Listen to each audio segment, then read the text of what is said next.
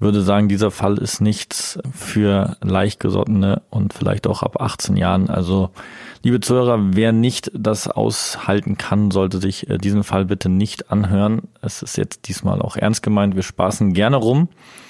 Aber bei diesem Fall äh, geht es wirklich ins Extreme. Und somit äh, glaube ich auch, lieber Alex, sollten wir das so stehen lassen und einfach nur vorwarnen, dass das schon heftigst sein wird und selbst wir, ich habe dich jetzt da erlebt in dem Fall, die Emotionen wieder hochkommen und ich da auch sehr, sehr geschockt war und sprachlos. Ist auf jeden Fall nichts für Zartbeseitete, das kann man schon sagen, ja. Recht intim. Die absurdesten Sexfälle. Ich habe gerade hier dieses Duplo noch in der Hand. Wie läuft denn eigentlich gerade deine Saftkur, Alex? Äh, ich glaube, ich habe da irgendwas falsch verstanden. Also ich habe das dann nochmal nachgelesen. Man ja. muss sechs Säfte pro Tag trinken und sonst halt nichts essen. Und ich trinke einfach die Säfte zusätzlich zum Essen. Vielleicht die Strafverteidiger-Variante. Ja. Sehr gut. Äh, zu lachen ist halt euch nicht viel, muss ich ehrlich sagen, weil dieser Fall, der übrigens äh, den gleichen Namen hat wie der Vater von einem Freund von mir heißt. Ähm, Ach wirklich? Ja. Aber der wird immer Eddie genannt. Okay, aber heißt Edward oder was? Ja, heißt Edward. Okay. Und Edward ist ja in diesem Fall äh, ein Monster.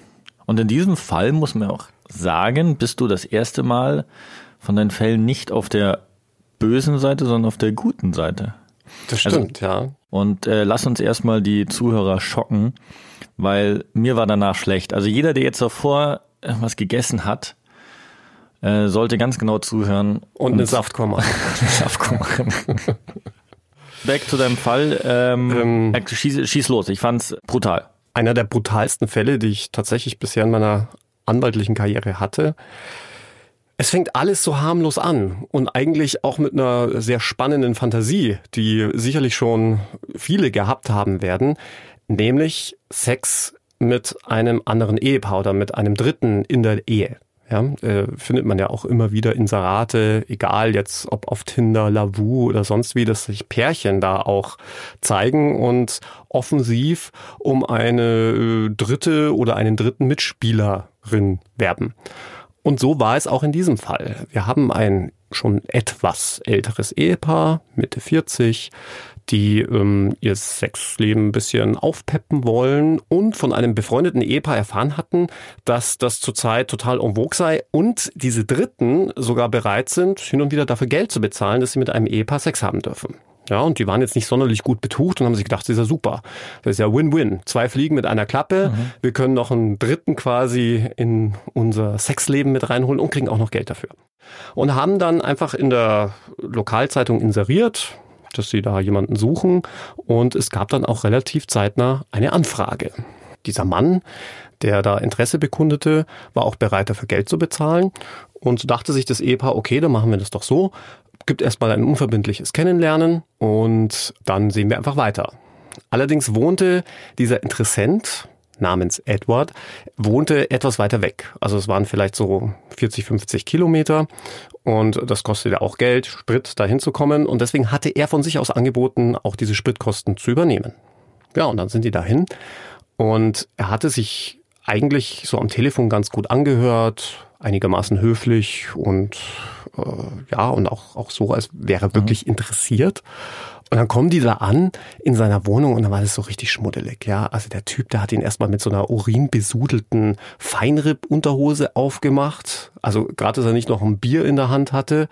Äh, die ganze Wohnung war richtig schmuddelig heruntergekommen. Es roch auch nach beißendem Urin und man war sich da also schon, ohne sich da irgendwie näher austauschen zu müssen, äh, seitens des Ehepaars, also völlig im Klaren, äh, nein, also mit dem machen wir bestimmt nichts. Ja, egal, wie viel er bereit ist zu bezahlen zahlen. Und das haben sie dann auch sehr freundlich kommuniziert und gesagt, nee, ich glaube, das ist mhm. so der Funke nicht übergesprungen, wie auch immer. Und ähm, würden jetzt wieder fahren, waren natürlich ein bisschen verärgert. Und er hat aber auch dann von sich aus, Edward hat von sich aus angeboten, dann wenigstens die Fahrtkosten zu übernehmen und hat dann so ein bisschen in seiner Wohnung rumgegruschelt nach Geld, fand aber keins. Ja, dann waren die natürlich irgendwie auch genervt, aber haben sich gedacht, komm, lieber ein Ende mit Schrecken als ein Schrecken ohne Ende und sind gefahren. So. Damit ist die Geschichte aber leider nicht vorbei, denn circa zwei Wochen später meldete sich Edward wieder bei dem Ehepaar zu Hause ähm, auf dem Festnetztelefon und dann ging die Frau hin. Der Mann war in der Arbeit Und Edward meinte, ja, er habe jetzt das Geld zusammen, ob sie sich das holen wolle. Hm. Und da hat sie sich gedacht, naja, das Geld hätte sie schon ganz gern. Und er hatte dann auch noch angeboten, ihr auch die erneuten Fahrtkosten zu bezahlen, um das Geld der ersten Fahrt äh, quasi doch zu kompensieren. Und ja, und die Frau dachte sich, okay, macht sie. Und das war natürlich ein Kardinalfehler, mhm. da alleine hinzufahren.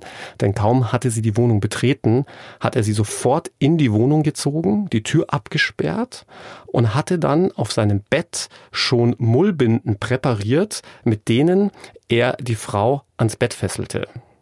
Äh, alles Schreien half nichts. Er hat sie dann auch relativ schnell geknebelt, auch wieder mit einer Mullbinde und äh, hat sie dann mit einem Messer gewaltsam entkleidet und fing dann auch relativ schnell an, sie mit diesem Messer zu traktieren. Und ich will dir jetzt da die grausamen Details ersparen, aber er hat sie nicht nur mit diesem Messer vergewaltigt, also vaginal vergewaltigt, sondern er hat ihr mit diesem Messer auch beide Brüste abgeschnitten.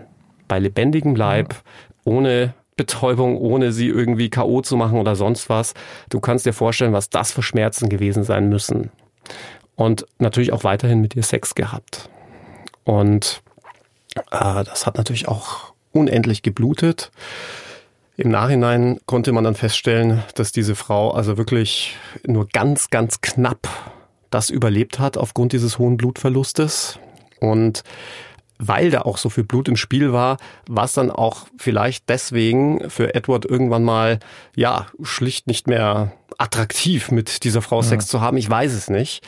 Jedenfalls hat er irgendwann mal von ihr abgelassen und wollte dann noch von ihr Geld haben und hat dann in ihrem Geldbeutel geguckt und da war jetzt nicht viel drinnen, aber es waren auch EC-Karten und dann hat er von ihr noch die Geheimnummer erpresst, ja, gesagt, sie soll ihm die sagen, sonst würde sie jetzt gänzlich abmurksen und hat sie dann zum Geld holen geschickt. Und du musst dir vorstellen, die Frau ist nackt, ihr fehlen beide Brüste, äh, sie ist vaginal mit einem Messer traktiert worden, mhm. es blutet, wenn du so willst, quasi aus allen Körperöffnungen. Und in diesem Zustand, in diesem desolaten, kurz vom Tod stehenden Zustand, geht diese Frau zu ihrem Auto und findet in ihrem Auto noch ein Geburtstagsgeschenk, nämlich eine Flasche Sekt. Und die äxt sie und das hat ihr tatsächlich das Leben gerettet. Auch das werden die Ärzte dann im Nachhinein feststellen, weil sie so einen hohen Volumenverlust hatte mhm. an Flüssigkeit, ja, an Blut, dass also diese Flasche Sekt, dieser knappe Liter, ihr quasi dann noch ähm, so viel Halt gegeben hat, wenn man so will, dass sie noch diese 40 Kilometer in diesem Zustand zurückgefahren ist zu ihrem Ehemann und dort zusammengebrochen ist, bewusstlos. Der Rettungsdienst kam, sie musste wiederbelebt werden. Es war, es stand auf Messerschneide, ob sie überhaupt überleben würde. Hm. Das erstmal zum Fall. Äh, natürlich ist dann auch sofort die Polizei alarmiert worden, hm. denn ähm, für deutsche Verhältnisse äh, aus kriminalistischer Sicht schon eher ein einmaliger Fall. Hm. Und man ist dann auch sofort zu diesem Mann mit einem Sondereinsatzkommando und hat dann bei ihm in der Wohnung diese beiden Brüste sichergestellt, die er schon in einem mhm. Glas hatte und sich ins Regal gestellt hatte. Also richtig krass. Ja. Mhm. Und das Ende vom Lied war, dass dieser Mann angeklagt wurde, mhm. aber nicht etwa wegen versuchten Mordes, wovon ich ausgegangen wäre, denn es liegt natürlich sehr nahe, dass dieser Mann Tötungsvorsatz hatte. Also wenn du jemanden so traktierst mit einem Messer, musst du zumindest billigend in Kauf nehmen, dass man daran verstirbt. Mhm. Und das Gericht meinte aber nein, also das sei, da sei kein Mordvorsatz da gewesen und selbst wenn sei er also strafbefreiend von diesem Mordvorsatz zurückgetreten, weil er sie habe ja gehen lassen. Aber für mein juristisches Befinden war das ein Fehlurteil. Mhm. Ähm, allerdings wollte die Geschädigte, was ich auch nachvollziehen kann, nicht weitermachen, also nicht zum nächsthöheren Gericht. Das war für sie also wirklich ganz schlimm, zumal auch dieses Gericht äh, ganz komische Dinge gemacht hat. Ja, also ich erinnere mich zum Beispiel, also es waren zwei Sachen, die, die mir wirklich also, aufgestoßen sind. Du hast das Opfer vertreten. Ich habe das Opfer vertreten, mhm. genau. Zwei Sachen, die mir wirklich sehr unangenehm aufgestoßen sind, war zum einen, dass ich den Ausschluss des Angeklagten beantragt hatte. Das ist etwas, das passiert nur ganz selten, weil du kannst dir vorstellen, wenn du einer Straftat bezichtigt wirst, mhm. ist eines deiner Grundrechte, dass du natürlich auch an diesem Strafprozess teilnehmen kannst. Ja, mhm. nur gibt es dann eine Ausnahme, wenn es also für das Opfer quasi unerträglich wäre. Mhm. Ja, und mhm. ich meine, das wäre so ein Fall gewesen. Und dann hat der Richter gesagt, nee, also er wird das nicht machen, aber er würde mir anbieten, dass man eine Wand vorfahren würde. Ja, also so eine Art ja, er hatte eine Wand gesagt, ja, und ich habe mir gedacht, okay, da haben die extra Vorrichtungen für sowas. Habe mit meiner Mandantin gesprochen, das wäre für sie okay, wenn sie ihn quasi nicht sieht, ja. Nur hört. Ja, auch das nicht, mhm. weil er jetzt nichts groß zu sagen hatte, aber ähm, er wäre dann weiter mhm. anwesend im Gerichtssaal gewesen und seines Anwesenheitsrechts nicht beraubt, um das jetzt mal leinhaft auszudrücken. Und du, dann fahren die nicht etwa irgendwie einen Sichtschutz oder irgendwas rein, sondern die hatten so eine Pinnwand auf Rädern, ja, mhm. wo sie die Speisekarte für die Kantine ausgeschlagen hatten, ja. Also, du musst mal, du musst dir vorstellen, wir haben einen Kannibalenfall. Ja, mhm. ich meine, der Typ schneidet ja die Brüste ab. Wer weiß, was er mit der, mit denen alles machen wollte. Mhm. Äh, und sie fahren einfach mal die Kantinentafel rein, wo drauf steht, heute gibt Schweinsbraten mit was weiß ich. Ja. Mhm. Und dann war, fand ich noch krass, dass diese Tafel ja quasi aufgehängt ist, links und rechts, und äh, darunter alles frei ist. Das heißt, der Mann hat einfach unten durchgucken können. Hm. Also das war eigentlich eine Katastrophe. Und das Zweite, was mir wirklich sehr, sehr ähm, übel aufgestoßen ist, war, als das Urteil verkündet wurde mhm. und dann die Staatsanwältin zu mir herkam mit diesen zwei Einmachgläsern, wo die Brüste drin waren und mich gefragt hat, ob wir die wieder zurückhaben wollen. Mhm. Also richtig, richtig krass. Da ja. fehlen einem, einem mhm. einfach die Worte. Und das Ende vom Lied war, dass die Staatsanwaltschaft dann auch noch ein Strafverfahren gegen meine Mandantin eingeleitet hatte, weil sie ja diese Flasche Sekt getrunken hatte und damit betrunken im Auto, im Verkehr unterwegs war, also Trunkenheit im Verkehr und wollt, wollte tatsächlich gegen meine Mandantin vorgehen. Und da habe ich gesagt, wenn Sie das machen, dann gehe ich an die Presse. Ja, mhm. also ich mhm. meine mal abgesehen davon, dass äh, hier jegliche Rechtswidrigkeit fehlt. Ja, also wenn die keinen rechtfertigen Notstand hatte, wer dann? Ja, aber ethisch schon. Also ja, also moralisch sowas unter aller Sau muss man mhm. sagen, mhm. äh, habe ich selten erlebt. Und dann gab es noch eine krasse Sache in diesem in diesem Fall. Ich meine, der Frau haben beide Brüste gefehlt, ja, die mhm. wurden abgetrennt mhm. und im Krankenhaus wird es halt zusammengenäht, die Wunde, und man hat sich in erster Linie um ihr Leben und den Blutverlust gekümmert. Mhm. Und die Krankenkasse weigert sich bis heute, und ich sage auch, welche es ist, es ist nämlich die AOK, ja, mhm. nur damit sich der ein oder andere entscheiden kann, ob er bei der AOK bleiben möchte, ähm, weigert sich bis heute, hier eine kosmetische Operation zu bezahlen, auf gut Deutsch eine Schönheits-OP, damit die wenigstens künstliche Brüste bekommt. Mhm. Äh, als ich äh, das jetzt höre und auch vorher gelesen habe, war es für mich jetzt auch mal interessant zu sehen, dass du auf der anderen Seite stehst. Normalerweise bist du ja dann der unangenehme oder böse Verteidiger. Moment, ich verteidige ja eine Unschuldige. Hm. Ja, also ich vertrete tatsächlich fast ausschließlich Täter aus mehreren Gründen. Hm. Ähm, aber der Fall, der ging mir so nahe, dass ich gesagt habe, nein, hier mache ich hm. eine Ausnahme hm. und vertrete das Opfer. Auch die Befragung, die du geschildert hattest ähm, von der Polizei, war, äh, fand ich Wahnsinn, dass sofort nachdem sozusagen die im Krankenwagen lag, schon die Befragung losging mit, wie ist das passiert, äh, wo, wo, warum waren sie überhaupt nochmal dort, mhm. nur wegen dem Geld. Ich glaube, da wurde auch nochmal äh, gesprochen drüber, dass sie eigentlich als Prostituierte arbeitet. Also ab und zu frage ich mich da schon äh, auch äh, von der Justiz, ja, das ist wie kaltblütig man sein kann oder wie kalt das, das Taktgefühl hat er auch ja, echt genau. Gar nicht. Ja. Und ich merke auch, dass du jetzt, äh, dass das jetzt während dem Erzählen deines Falls wieder so auch hochgekommen ist, äh, diese Wut, diese, diese Fassungslosigkeit. Weil, wenn ich dir jetzt in die Augen geguckt habe, war das schon so, äh, du kannst es bis heute nicht, nicht glauben und nicht fassen. Ich weiß nicht, wie viel Jahre es her ist, weil, was war denn das Urteil? Das Urteil war? Der hat das sollte ich vielleicht noch dazu sagen. Mhm. Ich hatte es ja mhm. kurz erwähnt, der war ja mhm. schon einschlägig vorbestraft. Also man hat, ich habe dann im Rahmen des Gerichtsverfahrens erfahren, dass er schon mal versucht hatte, so eine Nummer abzuziehen. Und zwar hatte er gewartet, bis der Ehemann seiner Nachbarin das Haus verlassen hatte, um mhm. in die Arbeit zu fahren, ist dann da eingestiegen in das Haus, mhm. hat erstmal die beiden Kinder weggesperrt. Ich meine, die müssen ja auch Blut und Wasser geschwitzt haben mhm. vor Angst. Und hat dann auch mit Mullbinden die Frau fixiert, sie mhm. ausgezogen und als er loslegen wollte mit seinem Messer, kam der Mann nochmal zurück, weil er seinen Schlüssel vergessen hatte fürs Büro. Und nur so hat quasi der eigene Ehemann seine Ehefrau vor was weiß ich nicht bewahrt. Mhm. Und dafür, weil das ja nur ein Versuch war, er hatte ja die Tat gar nicht erst wirklich begonnen, wenn man so will, ja, mhm. also auf jeden Fall nicht mhm. vollendet, hat er damals auch nur knapp drei Jahre Haft bekommen.